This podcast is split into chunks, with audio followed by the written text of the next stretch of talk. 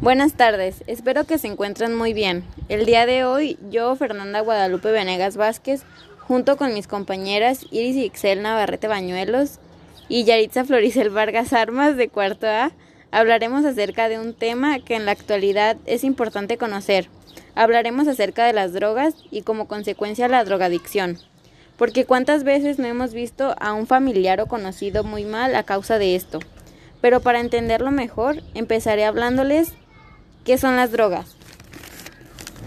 Según la Organización Mundial de la Salud, OMS, droga es toda sustancia que introducida en un organismo vivo por cualquier vía, inhalación, ingestión, intramuscular, es capaz de actuar sobre el sistema nervioso central, provocando una alteración física o psicológica, la experimentación de nuevas sensaciones o la modificación de un estado físico, es decir, capaz de cambiar el comportamiento de la persona y que posee la capacidad de generar dependencia y tolerancia en sus consumidores. Según esa definición, son drogas la marihuana, cocaína, pasta base, éxtasis, heroína, tabaco, alcohol y algunos fármacos. El concepto de droga hace referencia a que la modificación puede ser perjudicial o beneficiosa y que depende del tiempo de administración y de la dosis y de las características de la persona que la consume. Como lo acabé de mencionar en absoluto, todas las drogas causan algún síntoma al ser introducidas en nuestro organismo. También se usan para distintos fines, así que pueden ser beneficiosas según la dosis y la persona que la necesita. Pero para ser considerada una sustancia como droga, tiene que tener ciertos aspectos o condiciones como, las, como los siguientes.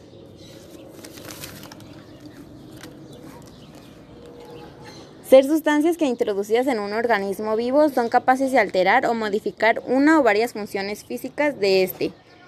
Inducen a las personas que las toman a repetir su autoadministración por el placer, placer que generan. El cese de su consumo puede dar lugar a un gran malestar somático o físico y no tienen ninguna aplicación médica y si la tienen pueden utilizarse con fines no terapéuticos. A continuación, mi compañera Iris les hablará sobre algunas consecuencias que nos trae el consumir las drogas. El consumo de drogas es un problema cada vez más extendido a nivel mundial y las consecuencias de estos acarrean numerosos problemas para las, para las personas a nivel físico, psicológico y social. Algunas de las causas son la prescripción médica. En la mayoría de los casos, cuando pensamos en una adicción, solamente nos vienen a la, a la mente todo tipo de sustancias ilegales o alcohol. No obstante, aquellos fármacos prescritos, prescritos con riesgo de adicción y administrados de forma errónea son susceptibles de convertirse en posibles drogas de abuso o al menos generar mucha dependencia. Problemas de sueño. Los problemas de sueño son cada vez más comunes en muchas personas, asimismo, a aquellas personas que necesitan descansar correctamente por cualquier motivo o que cumplan con su trabajo en horario nocturno y necesiten dormir por el día pueden comenzar a consumir fármacos o compuestos relajantes que les ayudan a dormir. Sin embargo, si la persona comienza a obstinarse con las horas de sueño y el cansancio, el consumo repetitivo de esos compuestos o drogas pueden llenar llegar a provocar la adicción seria.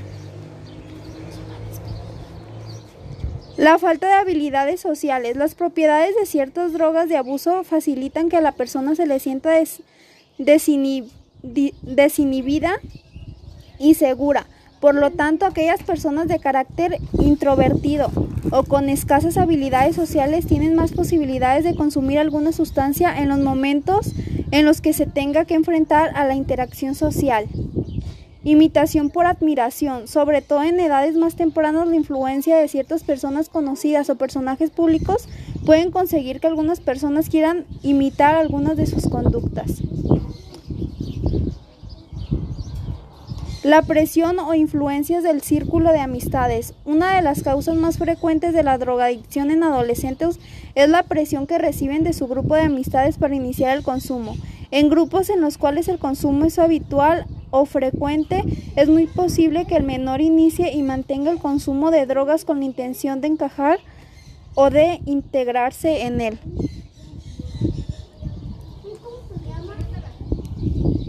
La falta de motivación y objetivos. Son numerosos los casos de, de drogadicción. Personas que se encuentran en ningún tipo de motivación en su vida, por lo tanto buscan en las drogas la experiencia de sensaciones agradables de euforia. Mejorar el desempeño. En ciertos ámbitos como los deportivos o académicos es habitual que algunas personas recurren al consumo de algún tipo de sustancia estupefaciente para intentar mejorar su rendimiento. A continuación, mi compañera Yarixa les dirá las, los 10 tipos de drogas más comunes y un centro de ayuda.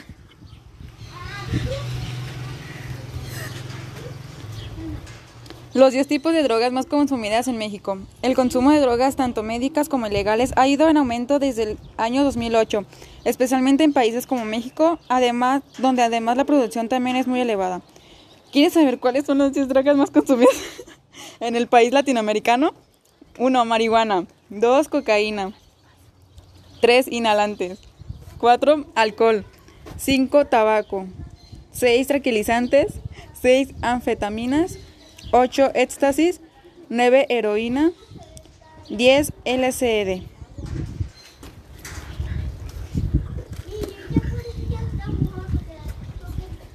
Actualmente existen muchos tipos de drogas que producen diferentes efectos para nuestro organismo y su consumo genera un tipo de alteraciones que pueden ser muy peligrosas. Estas sustancias pueden producir diferentes efectos excitantes, placenteros e incluso alucinógenos, pero su consumo provoca también graves consecuencias para nuestro organismo, la salud y el funcionamiento social de los consumidores.